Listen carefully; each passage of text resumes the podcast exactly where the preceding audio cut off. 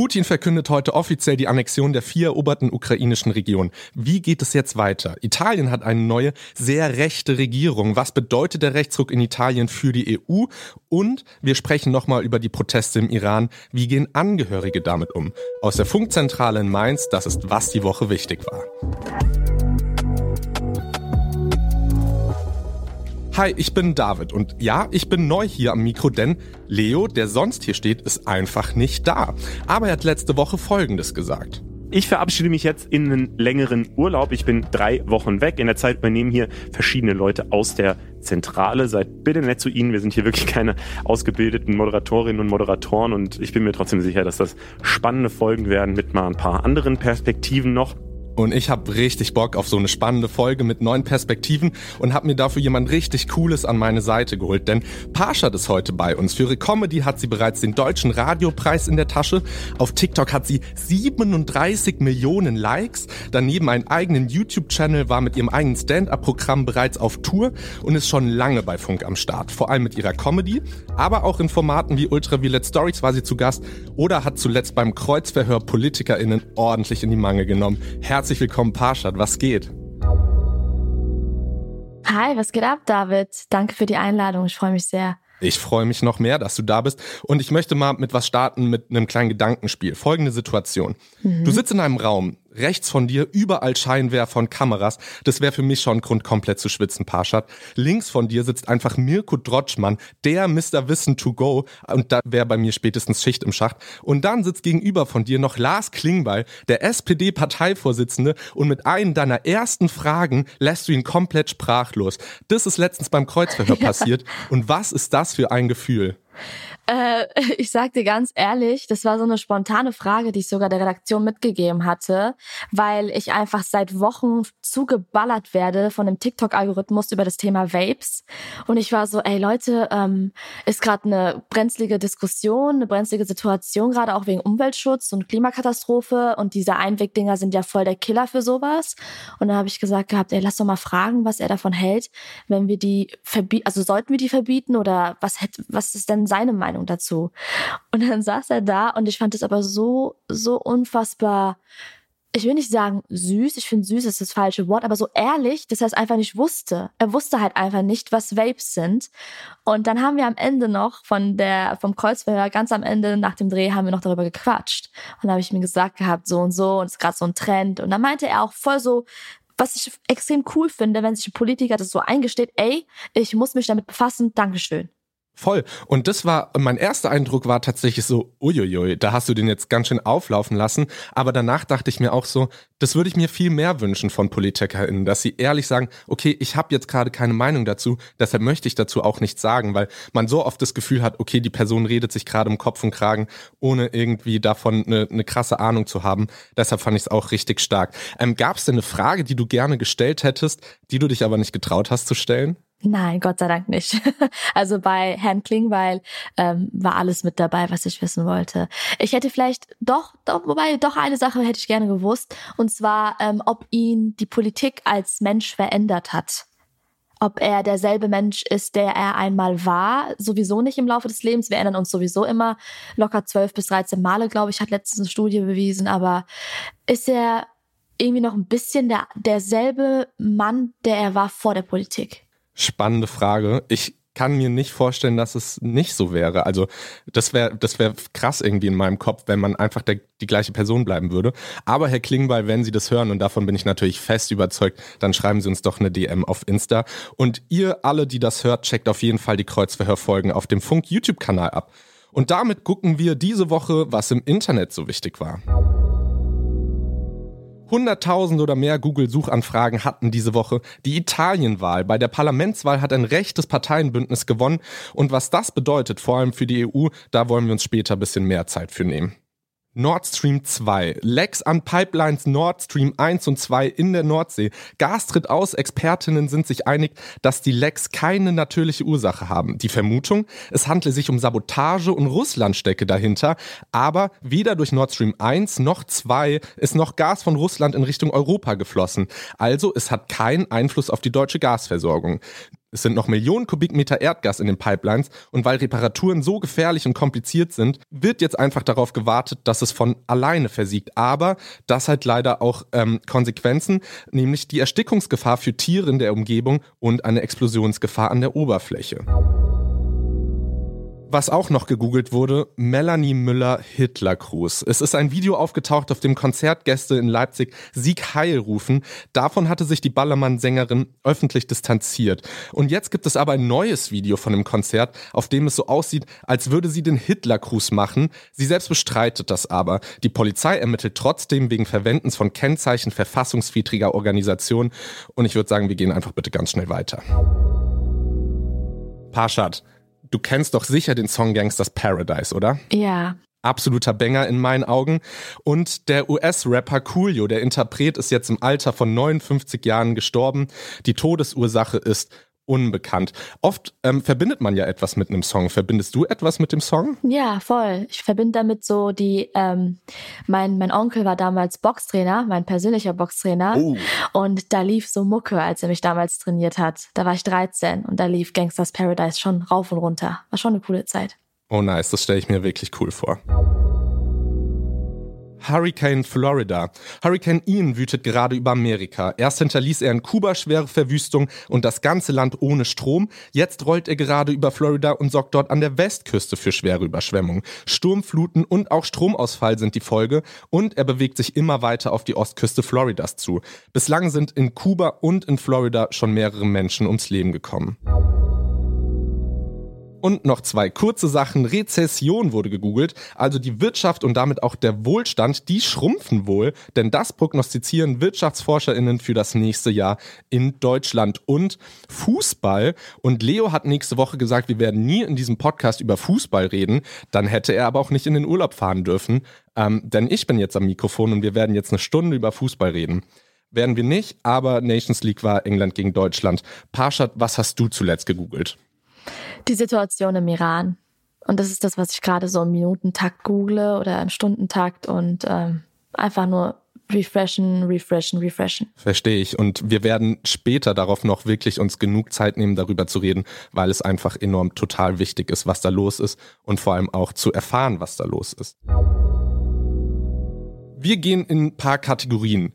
Weltrekord der Woche. Der 37-jährige Elliot Kipchoge hat am Wochenende beim Berlin-Marathon seinen eigenen Weltrekord geknackt. Er ist die 42 Kilometer in zwei Stunden, einer Minute und neun Sekunden gelaufen, 30 Sekunden schneller als vor vier Jahren. Damit hatte er eine Durchschnittsgeschwindigkeit von 21 km/h. Und mir wurden auf TikTok so viele Videos ausgespielt, wo Leute versucht haben, diese Durchschnittsgeschwindigkeit auf einem Laufband zu laufen. Und ich habe niemanden gesehen, der länger als eine Minute durchgehalten hat. Also das ist wirklich insane. Aber das Beste fand ich eigentlich und was irgendwie diese Sportnews verdrängt hat, war das Bild von der Berliner Bürgermeisterin Franziska Giffey mit der Startschusspistole in der Hand, die ein bisschen drohend aussieht. Das wurde natürlich sofort aufgegriffen und hat am Montag meine Timeline mit wirklich den besten Memes gefüllt. Mein Lieblingscaption war, ähm, wenn du bei Alman Annette das Glas ohne Untersetzer auf dem Tisch abstellst. Und ich muss sagen, ich fühle es irgendwie ein bisschen, aber es ist schon funny. Paschat, hast du das Bild mit der Knarre in der Hand gesehen? Nein, aber ich muss es jetzt finden. das ist schon, schon Hammer. Sehr gut.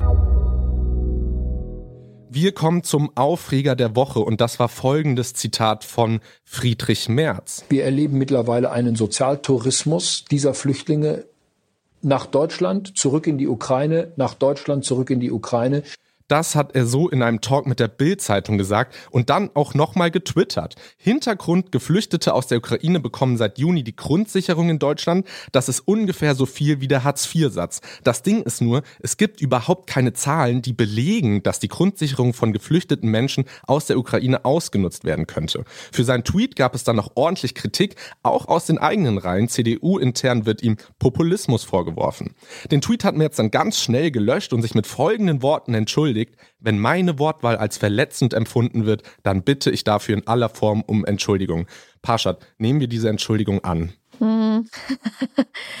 äh, ich habe so meine eigene persönliche Meinung, wenn es um Friedrich Merz geht, deswegen nein. Ja, ich finde halt dieses Non-Apology, so wenn das als so empfunden wird, was bedeutet, er sagt ja nicht, dass das im Prinzip verletzend war, sondern er sagt, wenn ihr das so empfunden habt, dann tut mir das leid. Und das ist dann schon wieder so eine Abschwächung dieser Entschuldigung, die ich einfach ein bisschen schade finde. Du auch? Ja, super, super schade. Ja, deshalb lass mal weitermachen. Die Netflix-Serie, über die diese Woche gefühlt alle sprechen, ist Dharma Monster. Es geht um den Serienmörder Jeffrey Dahmer. Er hat Ende der 70er Jahre über 13 Jahre mindestens 17 Morde an Männern und Jugendlichen verübt. Die meisten seiner Opfer waren schwarz und homosexuell. Zwei Kritikpunkte. Erstens, bei Netflix wurde die Serie unter anderem in der Kategorie LGBTQ gelistet. Dabei geht's in der Serie ja nicht wirklich um queere Menschen, sondern nur um die Morde an denen. Darauf hat Netflix aber schon reagiert und den Tag entfernt. Der zweite Punkt, die Darstellung von damals Taten und den Gerichtsprozessen ist ziemlich hart für die Angehörigen der Opfer. Der Cousin eines Opfers hat zum Beispiel getwittert, ich verstehe, dass True Crime gerade beliebt ist, aber unsere Familie ist echt sauer auf die Serie. Sie ist mal wieder retraumatisierend. Wie viele Filme, Serien und Dokus brauchen wir denn noch? Und die Diskussion ist nicht ganz neu. Es wird ja schon länger kritisiert, dass True Crime Formate auch echt problematisch sein können. Die Opferperspektiven kommen dabei oft zu kurz und die Sensationslust steht im Vordergrund. Pascha, wie ist denn deine Meinung zu True Crime? Ähm, ich finde es immer noch sehr erschreckend, wie viele Familien oder Angehörige da gar nicht mit einbezogen werden in eine Produktion oder überhaupt gar nicht gefragt werden, ob das überhaupt ähm, äh, verfilmt oder zu einer Serie gemacht werden darf. Plus, es ist wirklich so, wie du es gerade gesagt hast, es geht hier eher mehr um die Sensation als um das Mitfühlen der Familienangehörigen oder der Opfer. Also es ist schrecklich daraus. Also ich, ich zum Beispiel bin überhaupt kein True Crime Fan, weil ich finde, es gibt so viele labile Mindsets auf dieser Welt, die sich über, die sich richtig krass beeinflussen lassen könnten oder sich in irgendetwas bestätigt fühlen könnten, was super gefährlich ist für so eine labile Psyche. Da könnte jemand sein oder eine Person allgemein sein, die so mit so Gedanken spielt ähm, und sich dann bestätigt fühlt in so Gedanken, wenn eher mehr aus der Perspektive des Täters oder der Täterin gesprochen wird. Finde ich sehr gruselig, finde ich sehr problematisch. Ja, aber der Hype scheint ja real zu sein. Es gibt super viele Leute, die das, die das mögen und sich, sich gerne anhören. Ich bin auch einfach ein kleiner Schisser, muss ich sagen. Ich habe da mega, mega Angst, das mir anzuhören und denke mir so, oh, ich will mich jetzt einkuscheln in mein Bett und möchte hier nie wieder raus, wenn ich höre, was da alles in der ja, Welt, so, Welt so los ist. Ich will ja auch voll das Vertrauen so in die Menschheit irgendwann. Und dann kriege ich, ich bin sowieso schon Hypochonder und Schisserin genug, weißt du, und dann, wenn ich mitbekomme, dass Menschen auch noch anderweitig denken können, dann, ja. dann war es das bei mir, dann gehe ich gar nicht mehr raus.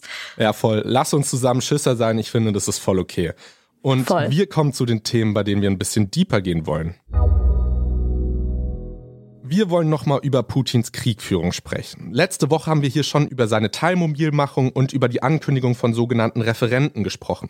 Inzwischen hat sich wieder einiges getan. Schon letzte Woche hatte Putin angekündigt, er will Teile der Ukraine annektieren, also sie zum russischen Staatsgebiet erklären. Deswegen hat er in vier ukrainischen Gebieten, die von Russland besetzt wurden, abstimmen lassen, ob sie zu Russland gehören wollen. In Donetsk, Luhansk, Saporischia und Cherson. Und die Ergebnisse dieser Referenten stehen jetzt fest. Die Menschen in den besetzten Gebieten haben mit großer Mehrheit für den Anschluss an Russland gestimmt, teilweise mit sage und schreibe 99 Prozent. Das sagt zumindest die russische Regierung. Überrascht hat es niemanden, so ähnlich ist Putin auch schon bei der Annexion der Krim vorgegangen. Und diese sogenannten Abstimmungen sollen, so berichtet es zum Beispiel der Gouverneur von Luhansk, unter Androhung von Gewalt abgelaufen sein. Paschat, hast du auch diese Videos von Wahlhelferinnen gesehen, die mit bewaffneten Soldaten von Tür zu Tür gegangen ja. sind, um die Stimmen einzusammeln? Ja, ja, habe ich gesehen. Habe ich gesehen. Ja, und lässt einen irgendwie komplett sprachlos zurück, oder? Ja, wir haben 2022, ja. Ähm, es ist ein eigentlich, denkt man, weiterentwickeltes, eher demokratischeres Jahrhundert, aber irgendwie auch nicht. Ja, gibt leider Tag für Tag Szenerien, wo man denken könnte, dass es wirklich nicht so ist. Ähm, die Ergebnisse dieser Abstimmung werden international natürlich nicht anerkannt. In Russland wird die Annexion der Gebiete jetzt trotzdem weiter vorangetrieben. Wir haben euch mal zusammengefasst, was jetzt die nächsten Schritte sind. Russland will heute noch die Annexion der vier besetzten Regionen der Ukraine offiziell machen. Bei einer Zeremonie im Kreml wird Putin die Abkommen über die Aufnahme der Regionen in die russische Föderation unterzeichnen. Das ist ein entscheidender Schritt einer ganzen Reihe von Formalitäten, die besonders einen Zweck hatten, die Eingliederung der Gebiete vom russischen Volk zu rechtfertigen. Mr. Wissen to go Mirko Drotschmann hat uns nochmal erklärt, was genau Putin mit der Annexion bezwecken will. Ich vermute, dass die nächsten Schritte von Wladimir Putin insbesondere innenpolitische Schritte sein werden. Denn durch die Annexion dieser Gebiete, die ja de facto immer noch ukrainische Staatsgebiete sind, kann Russland sagen, wenn uns die Ukraine hier angreift, was sie ja die ganze Zeit macht, um sich ihre eigenen Gebiete zurückzuholen, dann ist das ein Angriff gegen Russland. Und dann müssen wir uns verteidigen. Und dann wiederum könnte Wladimir Putin sagen, okay, wir befinden uns im Krieg mit der Ukraine. Und das ist wirklich zentral, denn dieses Wort Krieg, das darf bisher in Russland im Zusammenhang mit dem, was in der Ukraine passiert, nicht in den Mund genommen werden. Aber natürlich ist es auch ein Signal nach außen. Denn wenn sich der Westen, wenn sich die NATO weiter engagiert in der Ukraine, indirekt mit Waffenlieferungen und direkt vielleicht auch mit Ausbildungen von Soldaten im Ausland, dann könnte Wladimir Putin irgendwann sagen, die NATO greift uns hier an in unserem eigenen Land. Und ja, die Folgen wären dann höchstwahrscheinlich fatal. Wladimir Putin hat ja auch schon mit atomaren Reaktionen gedroht. Es ist sehr, sehr unwahrscheinlich, dass es dazu kommen würde. Aber Wladimir Putin hätte dann aus seiner Sicht natürlich völlig an den Haaren herbeigezogene Argumente. Aber wie gesagt, es geht hier vor allem um Innenpolitik. Der Westen will die Ukraine weiter unterstützen. Bundeskanzler Olaf Scholz hat der Ukraine nochmal langanhaltende Hilfen und Waffenlieferungen zugesichert. Die USA sind da konkreter geworden und versprechen der Ukraine als Reaktion mehr Waffen im Wert von 1,1 Milliarden Dollar. Auch die EU-Kommission will am liebsten mit neuen Sanktionen reagieren. Importe aus Russland sollen weiter beschränkt werden. Außerdem ist ein Preisdeckel für russische Ölpreise vorgesehen. So soll Russland dazu gezwungen werden, Öl künftig für einen deutlich niedrigeren Preis zu verkaufen. Die EU-Staaten müssen noch darüber beraten und dem zustimmen. Russland nahe Länder wie Ungarn waren aber zuletzt gegen einen solchen Ölpreisdeckel. Und genau diese Uneinigkeit innerhalb der EU könnte laut Sicherheitsexpertin Claudia Major auch zur Strategie von Putin gehören. Sie sagt gegenüber der Tagesschau, Putin glaube, er könne den Konflikt länger durchstehen als der Westen. Er hoffe, dass die westliche Unterstützung für die Ukraine bröckele, wenn die Energiepreise weiter steigen und es möglicherweise zu sozialen Spannungen im Westen komme. Es stelle sich also die Frage, schafft Europa es, sich politisch einig zu werden oder wird es gesellschaftlich gespalten? Ja, zu einer weiteren möglichen Spaltung in der EU kommen wir auch gleich nochmal bei unserem zweiten großen Thema. Lass uns aber nochmal ganz kurz zu der Bevölkerung in den annektierten Gebieten kommen. Das ist nämlich echt krass, denn die ukrainischen Männer könnten nämlich jetzt von der russischen Armee eingezogen werden und müssten dann gegen ihre eigenen Landsleute in den Krieg ziehen. Und das ist so, so eine absurde Vorstellung meiner Meinung nach. Was sind deine Gedanken, wenn du momentan auf die Situation in der Ukraine blickst? Ich frage mich ähm, bis heute, ob man das, man fragt ja momentan jede Politikerin oder also jede Politikerin und jeden Politiker in Interviews, hat man das kommen sehen? Hat man irgendwie Putins Strategie kommen sehen? Ähm, soweit ich weiß, war Putin auch selber mal ein Agent oder irgendwo war er selber mal, bevor er Präsident wurde. Er war selber, also er ist selber ein super strategischer Mann. Ähm, hat man das nicht früher alles schon kommen sehen? Und dann, dann sitzen Leute da und zucken mit den Schultern und dann denkt man sich so, okay, irgendwie ja, aber irgendwie wollte man es nicht wahrhaben. Und dann sucht man Schuldigen in der ganzen Situation, findet man aber nicht, weil man dann mitbekommt, dass Putin mehrere Menschen verarscht hat, auf gut Deutsch. Und jetzt, wenn man mitbekommt, dass da auch das Wort Krieg immer noch nicht fallen darf, fühlt man sich als Europ ich als Europäerin und als, als Kind dieser Welt verarscht. Also ich wurde auch verarscht. Wir wurden alle verarscht, auf gut Deutsch. Und jetzt ist es, so wie du es gerade gesagt hast, wird es wahrscheinlich dazu kommen, dass die eigenen ukrainischen Menschen, dass die, dass die gegen ihre eigenen Landsleute kämpfen müssen, wenn es mit einbezogen wird. Und dann denkt man sich, also ich denke mir bei sowas, keine Ahnung, wie, wie du dich da fühlst, aber ich denke mir, fuck, ähm, wenn, wenn er sowas schafft, dann hat er immer mehr und mehr geschafft. Also ist er doch von Anfang an ein super Stratege gewesen in dieser ganzen Weltpolitik. Weil ich verstehe immer noch nicht den Mann hinter Putin. Ich verstehe es nicht. Und ich kann mir noch so viele Dokumentationen anschauen und noch so viele politische Interviews anhören. Und ich höre immer raus, dass es irgendwie keiner versteht. Ja, so, so geht's mir genauso. Es ist so, dieser Mann ist eine richtige Blackbox für mich, für, für mein Empfinden. Und so habe ich das Gefühl, geht's vielen. Autokratien sind, sind nichts Neues auf dieser Welt leider. Und dann genau das fragt man sich. Ich glaube, könnte man das besser analysieren, dann wird man da vielleicht auch schneller dahinter kommen oder könnte zumindest wissen, wie man, wie man hier eindeutig reagiert. Denn was, was ist das Größte, was passieren könnte? Die NATO muss eingreifen und dann prognostizieren Leute eventuell einen weiteren Weltkrieg.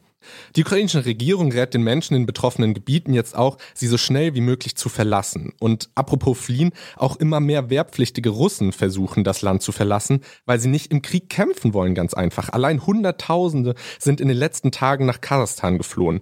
Darüber, wie mit den fliehenden Russen umgegangen wird, bzw. umgegangen werden soll, haben wir letzte Woche schon ein bisschen diskutiert. Und in der EU wird aktuell auch darüber gesprochen. Bei einem ersten Krisentreffen ist aber noch nicht viel dabei rausgekommen. Aber einige Länder wie wie Polen oder die baltischen Staaten und seit Donnerstag sogar Finnland lassen jetzt schon keine Russinnen mehr über die Grenze. Wie findest du das, Parshad? Dazu habe ich letztens ähm, ein Video gesehen gehabt auf YouTube. Das war eine Dokumentation, glaube ich, oder, oder eine kleine Reportage ähm, über einen russischen Soldaten, der geflohen ist.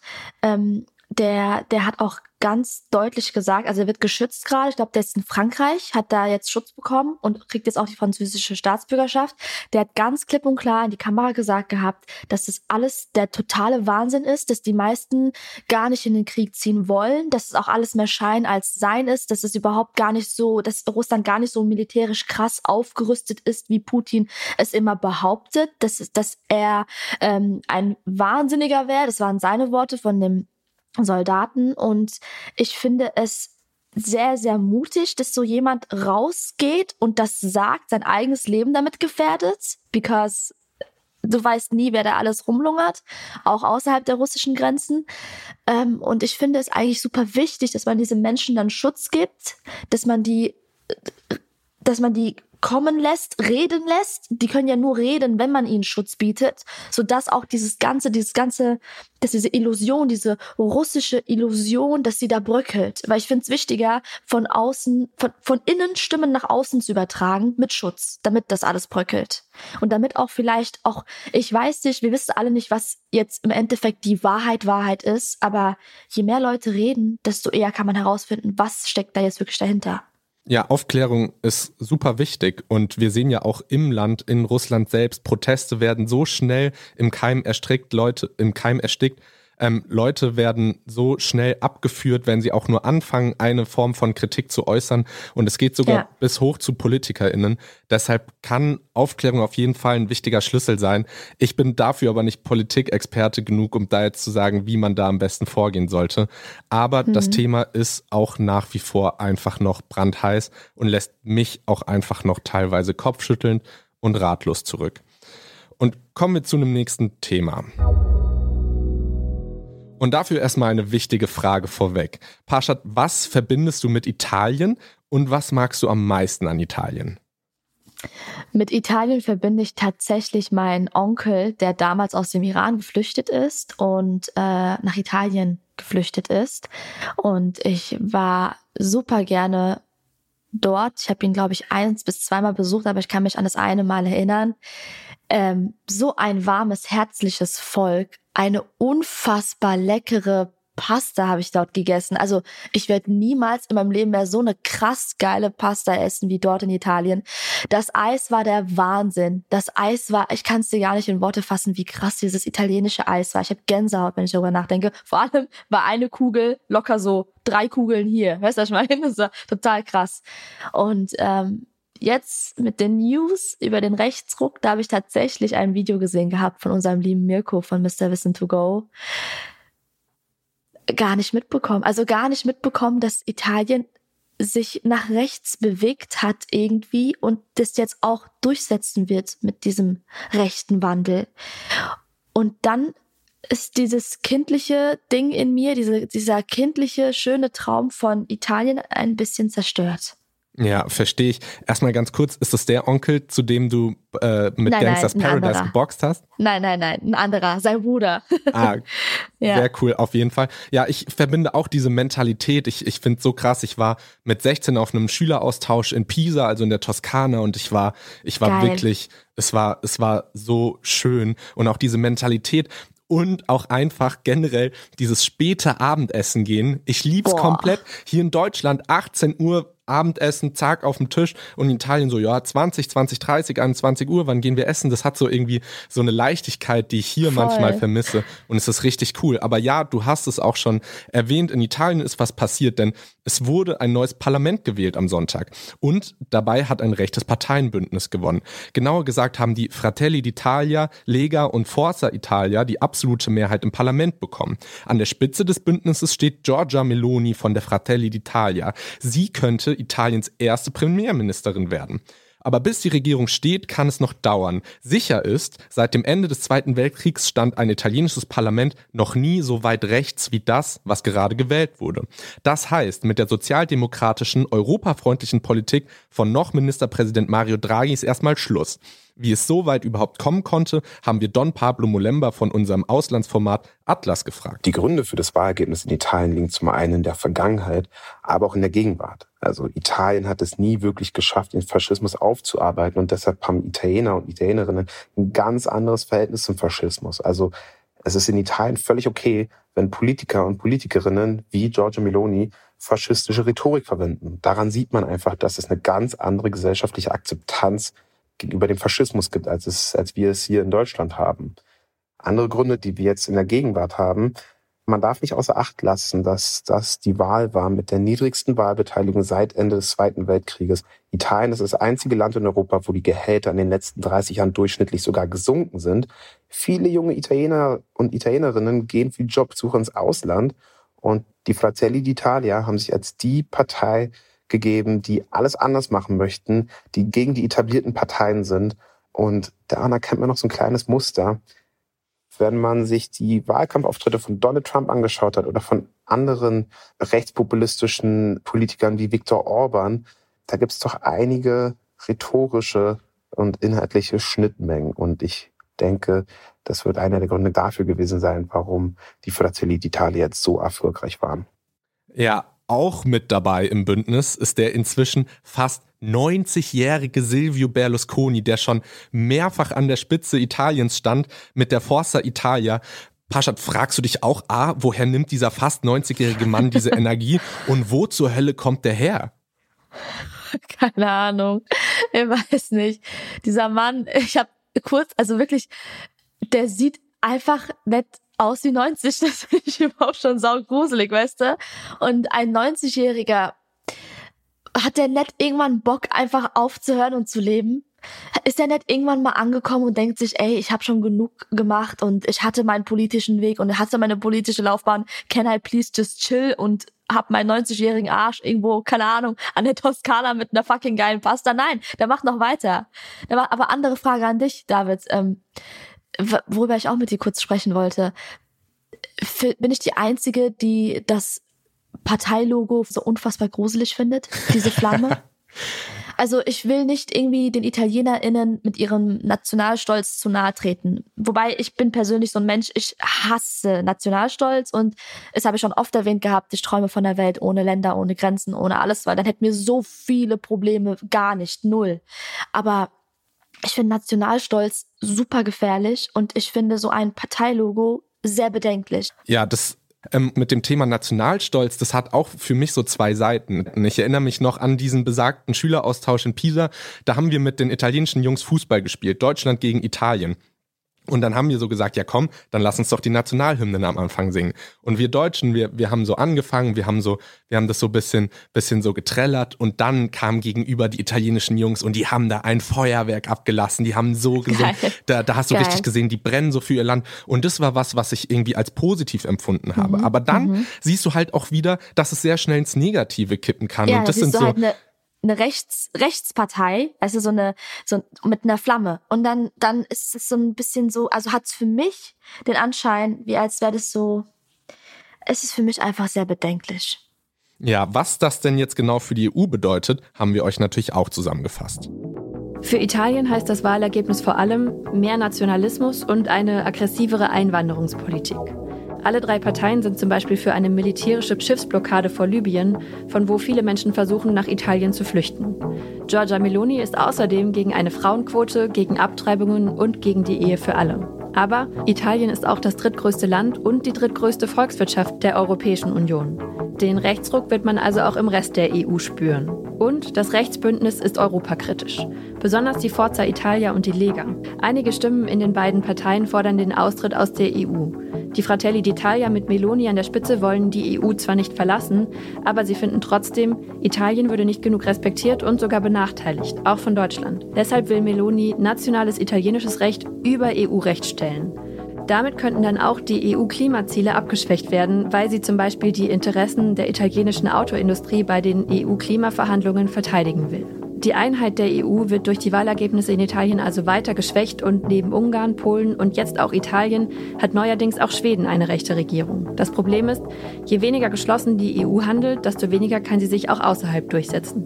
Zum Beispiel gegen den Kreml. Bisher fordert zwar nur der ungarische Präsident Viktor Orban, die Sanktionen gegen Russland fallen zu lassen, das könnte sich mit den Wahlen in Italien aber ändern. Denn in dem Parteienbündnis gibt es zum Beispiel Silvio Berlusconi von der Forza Italia, der ein alter Freund von Putin ist und seinen Krieg verteidigt und Matteo Salvini, Chef der Lega, der die Sanktionen gegen Russland kritisiert. In Zukunft könnte Italien also mit Ungarn die Sanktionen der Europäischen Union blockieren. Eine Sache ist noch wichtig. Nur weil das italienische Parlament so weit nach rechts gerückt ist, heißt das aber nicht, dass auch alle Menschen in Italien rechts denken. Das sagt Mr. Wissen to Go Mirko Drotschmann dazu. Denn die Wahlbeteiligung, die war extrem gering. Die lag bei gerade mal rund 65 Prozent. Gemessen an den vergangenen Wahlen in Italien, wo die Wahlbeteiligung auch schon niedrig war, ist das noch mal niedriger. Und wenn man dann schaut, dass eine Partei wie Fratelli d'Italia 24 Prozent der Stimmen geholt hat, dann ist das gemessen an der Zahl der Leute, die tatsächlich gewählt haben, ein doch geringer Anteil. Man geht davon aus, dass ungefähr 25 Prozent der Menschen in Italien rechts bis rechtsextrem oder faschistisch denken. Das ist nicht die Mehrheit, aber es ist trotzdem eine Tendenz, die sich hier abzeichnet und die man auch in anderen Ländern beobachten kann, unter anderem auch in Schweden. Ja, Pascha, gruselt dich dieser Gedanke irgendwie auch, dass Voll. so eine Art von Bündnis dann vielleicht auch in, in Deutschland Alles. geschlossen werden könnte? Wir merken es immer mehr in Europa. Jetzt Schweden, wir haben Ungarn, wir haben Polen, Italien. Frankreich lauert immer ein bisschen. Was, was macht das mit dir? Das bestätigt nur noch mehr, dass mein Idealbild ist jetzt fucking egoistisch und ja, total naiv. Aber das, das bestätigt es einfach nur noch mehr, dass wir das brauchen. Wir brauchen mehr Mindsets auf dieser Welt. Es ist auch nicht schwer, verdammt nochmal, dass man checkt, dass diese Welt zu Hause von jedem Menschen da draußen ist. Also wer hat sich das Recht genommen gehabt, überhaupt mit einem fucking Stock auf dem Boden irgendwelche Grenzen zu kritzeln? Weißt du, was ich meine? Das ist sowieso für mich das lächerlichste, was es gibt. Und umso lächerlicher finde ich rechte Mindsets. Da kommt eine Frau jetzt wahrscheinlich an die Macht, die gegen Abtreibungen ist, lächerlich. Das ist nicht mal dein Körper, über den du bestimmst. Verstehst du? Also ich bin da total, ich werde da auch sehr, sehr abgefuckter, einfach auch in meiner Tonlage, falls du es gerade raushörst und auch an meiner Wortwahl, aber das ist total egoistisch und ekelhaft. Ja, und mir ist es noch mal wichtig zu sagen, das, was Mirko Trotschmann auch gesagt hat, dass nicht, dass nicht alle Menschen so, so denken in Italien. Und ich habe dann immer schnell, schnell das Gefühl, dass ich dann Länder dafür verurteile, wie sie, wie sie abgestimmt haben. Das, das habe ich bei in, in der USA gemerkt, als, als Donald Trump an die Macht kam. Und das habe ich auch jetzt bei Italien gemerkt. Ich habe mich aber auch eben mit diesen Austauschschülern aus Pisa, ähm, die jetzt ziemlich oft in dieser Folge vorkommen, auch ausgetauscht. Und die haben gesagt, sie finden das auch kacke. Also da bitte nicht verallgemeinern. Nein, nein, auf und keinen bitte Fall. Bitte seid nett zu den Menschen. Ja, genau dieses Verallgemeinern bringt ja auch Menschen dazu, schlechte Menschen zu werden. Also man muss von diesem Schubladendenken auch wegkommen. Aber man muss die Schubladen einiger Menschen, die da oben sind und zu viel Macht haben, zerstören.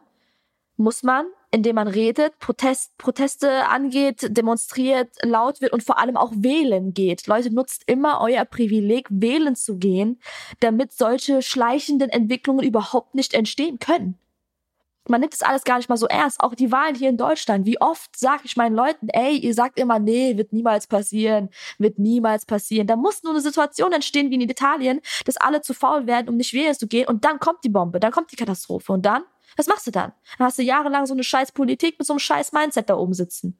Deswegen, Leute, nutzt immer euer Privileg, wählen zu gehen. Das ist ein Luxus. Aber man muss auch dazu sagen, EU-Kommissionspräsidentin Ursula von der Leyen hat zumindest angekündigt, dass die EU Werkzeuge besitze, sollte Italien unter der neuen Regierung die EU-Regeln missachten. Ja, ich bin mal gespannt, ob sie mit dem Vorschlaghammer angerauscht kommt oder vielleicht doch eher mit der Federpeitsche. Also ich habe ja so eine Vermutung. Aber kommen wir zu den Kurznews. Kommt sie oder kommt sie nicht? Und jetzt gibt's die Antwort, sie kommt nicht. Ja, ich rede natürlich von der Gasumlage. Die sollte eigentlich am 1. Oktober in Kraft treten und wurde jetzt kurz vor knapp von der Ampelkoalition wieder gekippt. Eigentlich sollte die Umlage ja Gasimporteure retten, die bisher russisches Gas eingekauft haben und jetzt wegen der gestoppten Lieferungen Gas viel teurer woanders kaufen müssen. Die neue Idee, für die betroffenen Gasimporteure sollen maßgeschneiderte Maßnahmen her und die VerbraucherInnen sollen durch eine Gaspreisbremse geschützt werden. Wie die genau aussehen soll, ist noch unklar, aber ein Entlastungspaket soll die hohen Energiekosten für VerbraucherInnen mit 200 Milliarden Euro abfedern. Parshad, wann hast du das letzte Mal Nein gesagt? Hm, gestern Abend. Bei was? Als meine Jungs gesagt haben, lass mal morgen spontan nach Amsti fahren. Aber ich glaube, ich sage heute doch ja. Ich muss mal gucken. Aber ja, es war mein letztes Mal Nein. Alles klar. Mal sehen, wie lange dieses Nein hält. Es bröckelt schon. Not satisfied. Nur noch 39 Prozent der Deutschen in Ostdeutschland sind mit der Demokratie in Deutschland zufrieden. Vor zwei Jahren waren es immerhin noch 48 Prozent. Das sagt der Ostbeauftragte der Bundesregierung Carsten Schneider von der SPD. In Westdeutschland ist sie auch gesunken von 65 auf 59 Prozent. Besonders wird kritisiert, dass den PolitikerInnen und Politikern das Wohl des Landes nicht wichtig sei und dass die Politik so kompliziert sei, dass man nichts mehr verstehe. Und ganz ehrlich, im letzten Punkt würde ich gerade auch einfach einfach ein bisschen mitgehen. Aber Parshad, wann warst du denn das letzte Mal so richtig mit etwas zufrieden?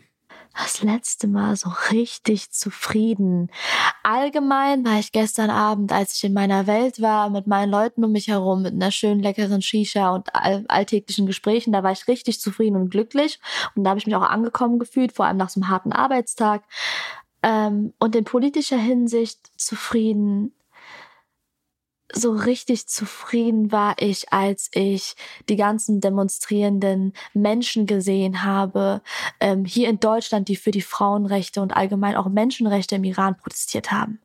Das war so richtig so mein, mein, mein Gänsehautmoment. Wenn du verstehst, so ein, so ein, so du blinzelst so ganz langsam, weil du dir denkst, das, das brauchen wir gerade. Und danke, dass ihr mir auch dieses Gefühl gibt, dieses starke Gefühl als Gemeinschaft.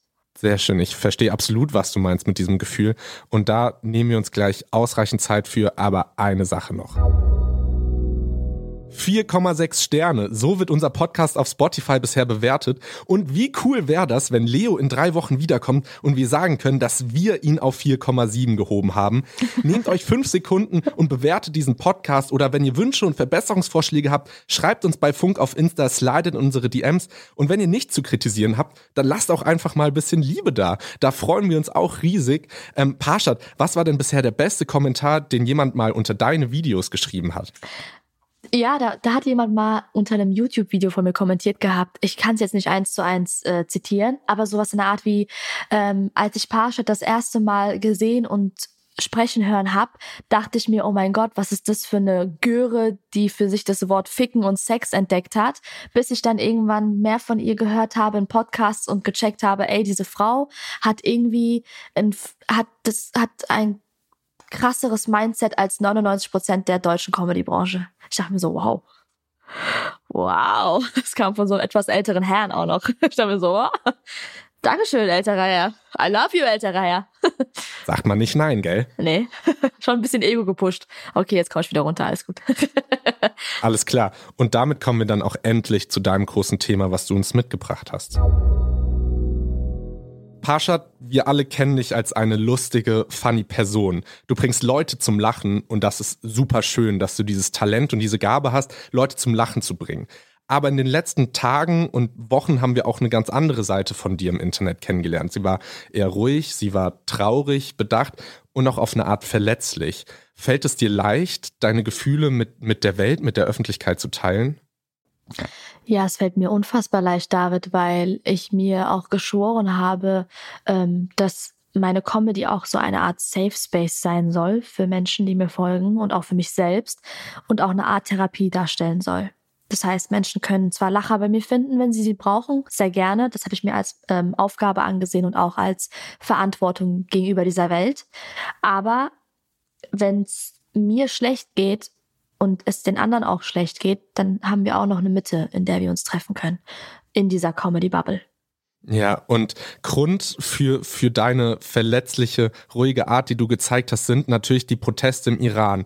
Deine Mutter ist Iranerin. Du hast also wirklich einen direkten Bezug dazu und äußerst dich deshalb auch fast täglich mit Updates zu der Situation und zu den Protesten vor allem im Iran. Wir haben hier letzte Woche schon drüber gesprochen, wie der Tod der Studentin Gina Masa Amini landesweite Proteste ausgelöst hat und was gerade im Iran passiert. Für Hintergrundinfos hört also gern nochmal in die letzte Folge rein, denn die Proteste dauern dauern noch immer an. Was man nicht vergessen darf, dort sind Menschen, die leiden. Und auch hier in Deutschland und in den restlichen Ländern der Welt sind Angehörige und Interessierte, die mitleiden, mitleiden und geschockt in den Iran blicken. Und ich habe es schon gesagt, ich bin kein Angehöriger und für mich ist das auch wieder sehr, sehr schwer und ich blick da mit so einer Art Ohnmacht irgendwie drauf. Ich kriege dann schnell so ein Ohnmachtsgefühl. Dabei weiß ich ganz klar, es geht hier nicht um mich. Es gibt Menschen, die viel mehr leiden.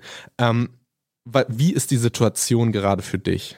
Mm, wie soll ich dir das beschreiben, ohne jetzt ohne jetzt so für, für andere, weißt du, David, ist es so schwierig manchmal, wenn politische Sachen passieren auf dieser Welt und man versucht sich da auszudrücken, wie man sich fühlt und dann trifft man so viele Menschen, dann ist dein Gegenüber so, die meisten Leute so mit so einem Schulterzucken, die sagen, ja, aber das tut mir leid, aber jetzt? Und dann hat man hat man keine Lösung und dann wird es irgendwann schnell vergessen. Und dann versucht man so den Menschen zu zu erklären, wie, wie schlimm das ist, also wie schlimm dieser Weltschmerz ist und dass man den nicht so krass manchmal auch so besiegen kann, egoistischerweise, oder dass man sich nicht ablenken kann von diesem Weltschmerz. Und dann versucht man den Menschen irgendwie zu beschreiben, ey, hallo, ich brauche gerade bisschen Hilfe, ich will gerade kein Schulterzucken. Ähm, kannst du mich mal umarmen? Weil ich brauche vielleicht das, weißt du? Also, und dann, also mir geht's scheiße. Mir geht's sehr, sehr scheiße. Ich habe seit drei Wochen auch nichts mehr auf TikTok hochgeladen, weil ich das Kotzen gerade hab. Sobald ich eine Kamera aufstelle und irgendwie äh, versuche, da Content zu machen, den ich auch runtergeschrieben habe, oder auch jetzt die letzten Dreharbeiten, das ist so, es ist scheiße. Es ist einfach nur scheiße. Also ich kann es nicht besser beschreiben als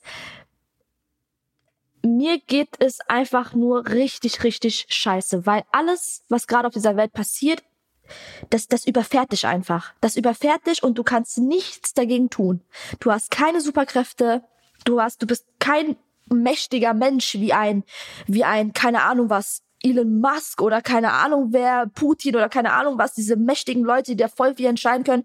Du bist nichts auf dieser Welt. Du kannst nur deine Stimme erheben, protestieren, in der Hoffnung, dass mal einer von denen da oben sagt, oh, hm, hm, machen wir mal besser, bevor hier alle am äh, im Ende äh, ausrasten, so. So. Und dann, ach, und dann ist man so wütend, dass man, ich brauch doch einfach nur fucking Kräfte. Nur das kriege ich nicht. Geht nicht als du das erste Mal vom Tod von Gina Massa gehört hast, hast du dir da vorstellen kann, können, dass das Thema noch so groß wird irgendwann? Sagen wir so, das Internet war bei ihr Gott sei Dank zum richtigen Zeitpunkt irgendwie da, habe ich das Gefühl. Weil es gab schon vor Gina Massa Amini schon andere Hashtags, andere Frauennamen, die versucht hatten, verzweifelt viral zu gehen, Aufmerksamkeit zu bekommen. Aber es kommt mir vor, als wären alle Augen des Internets zu diesem Zeitpunkt, im richtigen Zeitpunkt, als wären alle da zum richtigen Zeitpunkt da gewesen. Und ich bin froh darüber. Es tut mir von Herzen leid, von, dass die Familie immer retraumatisiert wird mit diesem Hashtag aber sie wollen es ja auch selber. Und ich bin wahnsinnig froh, dass das Internet gerade zu diesen Zeiten da ist. Auch wenn ich das Internet so oft verfluche. Aber wir brauchen das Internet. Weil es jetzt sehr viel Aufmerksamkeit auf dieses Thema lenkt. Und ich bin auch ehrlich, ich habe erst dadurch so richtig erfahren, wie die Situation im Iran wirklich ist oder wie sie zu sein scheint. Und davor hatte ich das nicht so richtig auf dem Schirm. Ich, ich bin da ganz ehrlich und das tut mir leid. Nein, nein, nein, das ist nicht irgendwie schlimm. Irgendwie hatte ich es nicht auf dem Schirm. Nein, nein, das muss dir nicht leid tun. Ehrlich nicht. Aber dafür sollte man dann jetzt, glaube ich, wirklich versuchen, so gut Aufklärung wie möglich zu betreiben. Und wir möchten auch noch ein kurzes Update einfach zur aktuellen Situation im Iran liefern. Die Proteste gehen mittlerweile in die dritte Woche. Die Solidarität mit der getöteten Iranerin wächst immer weiter. Was aber leider Gottes auch wächst, sind die Zahl der Todesopfer bei den Protesten. Am Stand 28. September laut iranischen Staatsmedien sind mehr als 40 Menschen gestorben. Menschenrechtsorganisationen gehen aber von mindestens 76 Toten, also fast das Doppelte und tausenden Verhaftungen aus. UN-Generalsekretär Antonio Guterres hat die iranischen Sicherheitskräfte aufgefordert, keine unverhältnismäßige Gewalt anzuwenden. Die USA haben bereits Sanktionen gegen einzelne hohe Beamte verhängt. In Deutschland werden mögliche Sanktionen gerade diskutiert. Die Haltung der iranischen Regierung, sie verurteilt die Einmischung von außen. Die iranische Justiz verschärft sogar ihr Vorgehen gegen die landesweit protestierenden Menschen und plant sogar Sondergerichte für Bürgerinnen und Bürger, die auf die Straße gehen.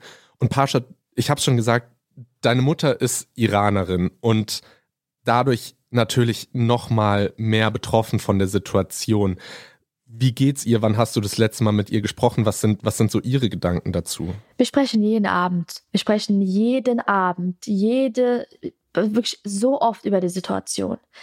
Und meine Mutter ist wütend. Sie sagt, das, was, das, was Iran gerade braucht, der Iran, sind nicht Sanktionen. Das, was die Leute brauchen, ist wirklich aktive Unterstützung im Kampf gegen das Regime. Mittlerweile ist es auch so, dass viele aus, aus meinen Familienkreisen, auch aus dem Iran selbst, meine Familie, dass die sagen, bitte gib den Leuten, den Demonstrierenden einfach Waffen, damit sie einfach das Regime stürzen können. Anders klappt es sonst nicht. Und ja, Auge um Auge heißt, die Welt wird erblinden. Ja, aber das Regime wird nicht anders gestürzt werden. So sprechen mittlerweile auch Leute aus meinem Familienkreis und die sind gerade dort. David, versteh mich nicht falsch, auch an alle ZuhörerInnen. Ich bin super gegen Gewalt. Ich bin absolut gegen Gewalt.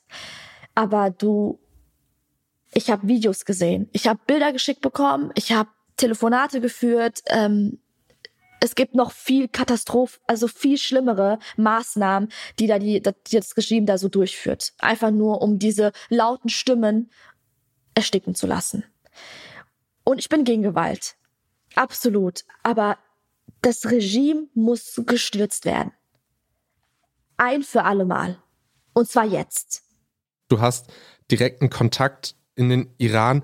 Was, was sagen denn die Leute vor Ort? Wie können Menschen in anderen Ländern helfen? Wie können wir ihnen denn eine Stimme geben? Du hast gesagt, du hattest richtig Gänsehaut, als du gesehen hast, wie hier in Deutschland Menschen auch protestiert haben.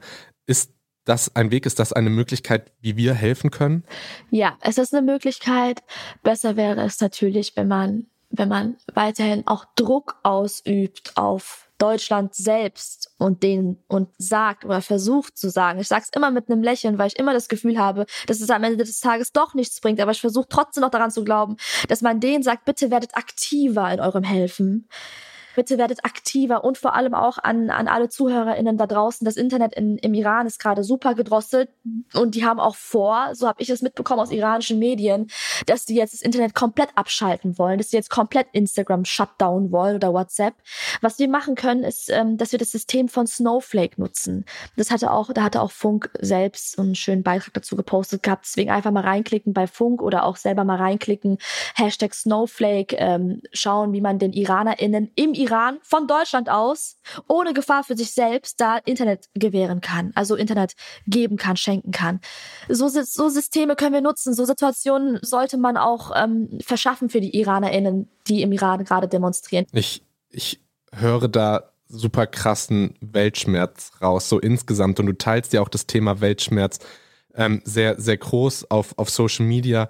Ähm, hilft dir das Teilen, dieses Bewusstmachen dafür auch irgendwie selbst ein bisschen damit klarzukommen? Ist das, ist das ein Ventil für dich? Ja, absolut. Es ist ähm, mein egoistisches Ventil, irgendwie äh, mich davon abzulenken. Und ähm, gleichzeitig aber, je mehr ich das teile, desto mehr Fragezeichen bilden sich in meinem Kopf, weil du beschäftigst dich ja immer intensiver mit Weltkatastrophen und Weltschmerz und dann läufst du immer intensiver gegen diese Wand. Gegen diese ja. Wand, die dir zeigt, ey, es gibt keine Lösung. Du hast keine Macht. Du bist nicht in der Politik. Du hast, du hast nichts. Du kannst nichts tun, außer Menschen darauf aufmerksam zu machen und nur noch mehr nach außen zu schreien. Mittlerweile habe ich das Gefühl, dass das äh, mittlerweile habe ich das Gefühl, dass mein Schreien sich immer mehr umwandelt in ein Betteln, äh, in ein Betteln um Hilfe. Also Parshad, ich verstehe, was du sagst, aber ich glaube nicht, dass wir nichts machen können. Ich, ich möchte nicht so, so pessimistisch auf eine Art sein. Tut mir leid, das versteht es bitte nicht falsch, aber ich glaube schon, dass wenn, wenn wir alle irgendwie an einem Strang ziehen, wenn, mhm. wenn jeder seine Stimme hebt, wenn wir alle, weil ich erlebe das auch manchmal, dass ich so denke, ja, was ist meine Stimme schon wert? Aber je mehr Menschen so denken, umso weniger kann ja erreicht werden. Und wenn Voll. alle an einem Strang ziehen, bin ich schon der Meinung, dass man da was schaffen kann in, in, jeglichen Bereichen. Dass, dass es schwer ist, das ist gar keine Frage. Aber ich habe in meinem Kopf, selbst wenn es naiv ist, habe ich aber noch die Hoffnung, dass, dass meine Stimme nicht nichts wert ist und wir nicht nichts machen können. Voll, absolut. Es gibt aber auch Tage einfach, wie heute, ich bin zum Beispiel heute extrem hoffnungslos. Heute nicht, äh, heute ist es alles sehr, habe ich schon 30.000 Mal gesagt gehabt, sorry für den Ausdruck, sehr, sehr scheiße einfach. Und, und das und ist auch, das ist auch voll okay, dass es ja, dir so geht. Ich hab, jetzt bin ich diejenige, die mit den Schultern zuckt. Ich bin selber jetzt diejenige geworden, die mit den Schultern zuckt, heult und sich denkt, hm, Vielleicht im nächsten Leben. Vielleicht im nächsten Leben triffst du auf eine bessere Welt, mit einer besseren Weltordnung, mit einem besseren Gleichgewicht, mit besseren Konditionen für alle Menschen da draußen, sodass wenn du schlafen gehst, alle Menschen schlafen gehen können und alle schlafen gut und gleichzeitig gut miteinander ein und keine Ahnung. Also es ist so hoffnungs, also heute ist ein Tag, bei, also bei, an dem ich dir, an dem ich auch diese Ruhe brauche, um zu checken, okay, du darfst mal fallen, aber steh bitte morgen wieder auf. Und dann machen ja, wir auch weiter.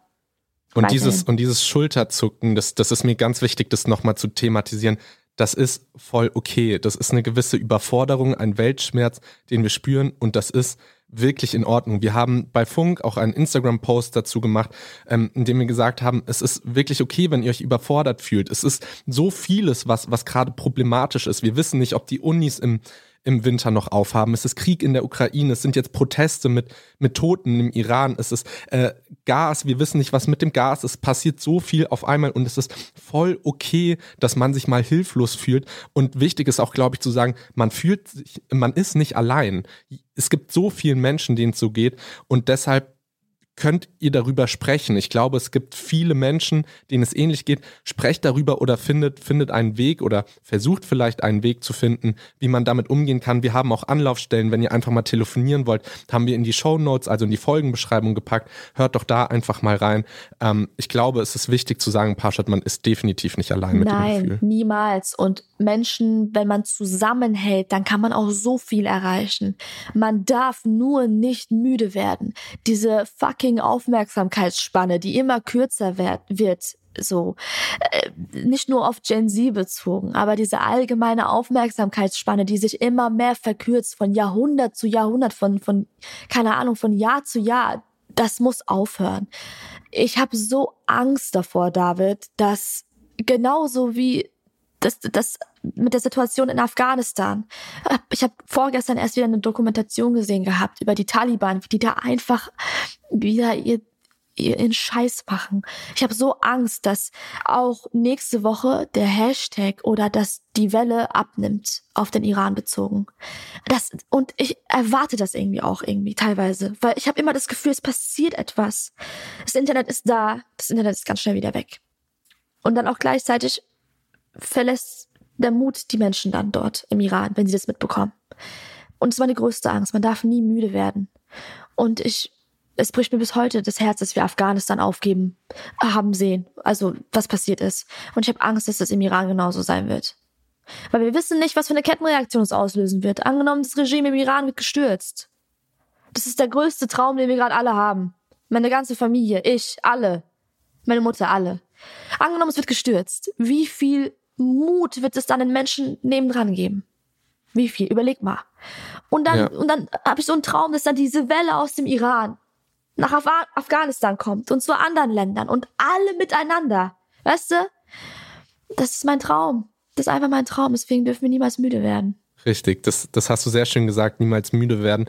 Und die Situation im Iran ist sehr schlimm, aber wir haben trotzdem mal versucht, Punkte zu sammeln, die eventuell Hoffnung geben können. Und da würde ich dich am Ende auch gern bitten, ob du das ähnlich siehst, ob das dir vielleicht in einer gewissen Weise Hoffnung gibt oder ob du sagst, nee, gerade ist es einfach ein Moment, wo, wo wenig Hoffnung schenkt. Und zwar ist es so, dass ähm, die Frauen eine führende Rolle bei diesen Protesten haben. Und das ist, das ist auch neu, vor allem im Iran. Und Männer unterstützen den Protest der Frauen, sogar, sogar ähm, von der iranischen Fußballnationalmannschaft, die supportet. Ja. Menschen haben keine Angst mehr zu protestieren. Frauen nehmen in der Öffentlichkeit Kopftuch ab und stellen sich vor die Polizei. Die Protestbewegung ist ganz anders als vorherige, nämlich multiethnisch. Sunniten und Schiiten protestieren gemeinsam und durch alle Gesellschaftsschichten hinweg sind bei diesen Protesten vertreten und ExpertInnen können sich sogar vorstellen, dass die Proteste auf lange Sicht zu einem Wandel im Iran führen können. Ist das etwas, was dir Hoffnung schenkt? Absolut. Vor allem sehe ich ja auch, dass bei den Protesten auch Frauen dabei sind, die freiwillig Kopftuch tragen, die es aus, aus Liebe zu ihrer Religion machen, die aber auch laut sind für die Frauen, die sagen, lass es doch eine freiwillige Entscheidung sein und bleiben. Es macht mir Mut, vor allem auch wie viele SchauspielerInnen, die ich ähm, als Kind gesehen habe, zusammen mit meiner Mama, ähm, wie die da aufgehört haben mit den Dreharbeiten. Es macht mir Mut zu sehen, wie immer mehr Comedians auch sprechen, persische Comedians sprechen. Ähm, es macht mir auch ein bisschen Angst, aber weil wir alle wissen, äh, da wird sofort der Nachname recherchiert und recherchiert, ob da jemand im Iran noch lebt und den man da festnehmen kann. Also man muss immer super vorsichtig sein, wie, wie ich zum Beispiel. Ich ähm, ähm, ähm, droppe bewusst nicht den Nachnamen meiner Mutter oder meines Onkels weil mhm. das Regime ist brutal. Es macht mir aber Mut, dass die Leute auch angefangen haben im Iran. Zum Beispiel habe ich gestern oder heute Morgen gesehen gehabt, ein Video aus Isfahan, einer wunderschönen Stadt dort, einer absolut wirklich kulturreichen, bunten Stadt dort. Isfahan, die Leute da streiken, wie die Geschäfte zu haben. Es macht mir Mut zu sehen, dass der dass, dass die Mullahs sogar ihre blauen Haken auf Instagram verlieren. Also, das sind Zeichen. Das sind Zeichen. Es ist, es ist da. Aber natürlich das Schönste wäre, du weißt, David, das Schönste wäre, wenn, wenn einfach, wenn da steht, wenn mein Handy klingelt, meine Mutter anruft und sagt, ey, Iran ist frei, ich fliege nächste Woche rüber. Und lass mich dir sagen, dieses, niemals müde werden, das hat mich gerade richtig bewegt. Und ich fände es voll schön, wenn wir mit diesem Gedanken hier rausgehen, niemals müde zu werden. Und ich danke dir wirklich von Herzen, dass du dich hier auch in diesem Podcast so, so geöffnet hast. Ich kann mir vorstellen, dass das wirklich nicht leicht ist für dich, gerade die Situation. Ich muss sagen, ich kann es nicht nachempfinden. Aber ich danke dir, dass du deine Gefühle so mit uns geteilt hast. Ich habe zu danken. Dankeschön, dass ich hier mich auskotzen durfte bisschen. Dankeschön. Klar, gerne doch. Und ich danke dir sehr, dass du am Start warst, Parshad. Und vielleicht hältst du uns ja auf dem Laufenden, ob du doch heute noch nach Amsti fährst oder nicht. Mal sehen. Check meine Insta-Story ab. Alright, checkt Parshad natürlich auch auf YouTube ab und danke euch allen, dass ihr dabei wart. Mein Name ist David, wir sind Funk. Funk ist ein Angebot von ARD und ZDF und das Infotier dieser Woche ist das Eichhörnchen. Ciao.